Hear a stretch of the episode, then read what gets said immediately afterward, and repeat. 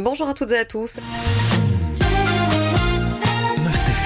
L'actu près de chez vous. Le tourisme reprend son rythme de croisière en province de Luxembourg. C'est le constat de nos confrères de la Meuse dans leur page de ce lundi.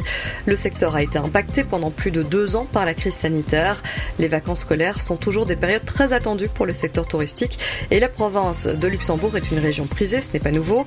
La réforme du rythme scolaire est bénéfique au secteur. Selon les premiers chiffres de certaines activités touristiques, cet allongement est en effet un véritable boost, indiquent nos confrères. C'est le cas de Center à Liban, par exemple, il a affiché complet pour tous les jours de cette première semaine de vacances, souligne nos confrères. À Vielsam, le Center Park Les Ardennes enregistre un taux d'occupation de 80%.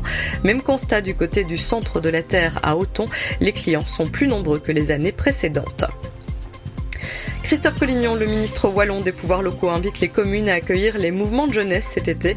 Un appel lancé alors que de nombreux staffs n'ont pas encore trouvé leur lieu de camp. En cause, la pénurie d'endroits de camp, mais aussi le changement du calendrier scolaire qui chamboule un peu l'organisation. Le ministre souligne l'utilité sociétale des mouvements de jeunesse. Il rappelle que les camps sont parfois le seul loisir estival qu'auront les enfants. Le ministre souligne aussi l'intérêt économique que cela peut représenter pour les communes prêtes à louer certains de leurs espaces. La Wallonie a mis en place outils pour aider les entités. Un règlement général de police est disponible sur le portail des pouvoirs locaux.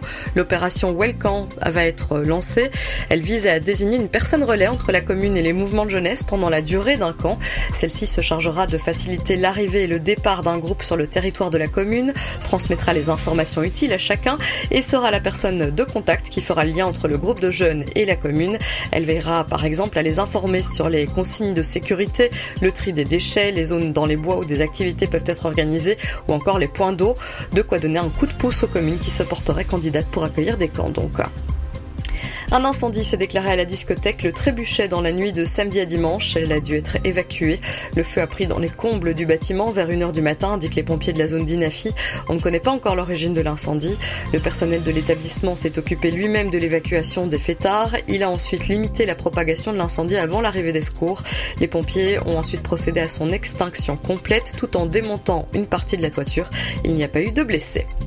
À partir d'aujourd'hui, la ville de Namur lance une nouvelle campagne de dératisation. Elle concerne le domaine public namurois. Les citoyens sont invités à signaler toute infestation à l'administration communale, service propreté publique. Les inscriptions sont ouvertes jusqu'au 4 avril. Cette campagne se terminera le 7 avril. Et sachez que si vous avez des nuisibles chez vous, la ville met gratuitement à disposition du produit dératisant en petite quantité durant toute l'année au guichet de la cellule sac payant. Enfin, à partir du 1er mars, ce mercredi, donc, des travaux de réfection des revêtements vont avoir lieu sur la Nationale 4 entre Bezet et le giratoire Didi. C'est celui qui relie la Nationale 4 à la Nationale 912. Conséquence, les conditions de circulation vont être modifiées. Du 1er mars au lundi 20 mars, sur la Nationale 4 entre Bezet et le giratoire Didi, la circulation sera réduite à une voie avec une vitesse maximale réduite à 50 km h en direction de Jamblou. Notez que la circulation sera impossible en direction de Namur. Les usagers seront invités à suivre la déviation via le giratoire des Trois Clés pour emprunter le 411. Ce chantier représente un budget de 2,12 millions d'euros et il se terminera normalement le 20 mars donc. Et voici pour l'actualité provinciale pour les provinces de Namur et de Luxembourg. Je vous souhaite de passer une très bonne journée à l'écoute de Must FM. L'info proche de chez vous, aussi sur mustfm.be.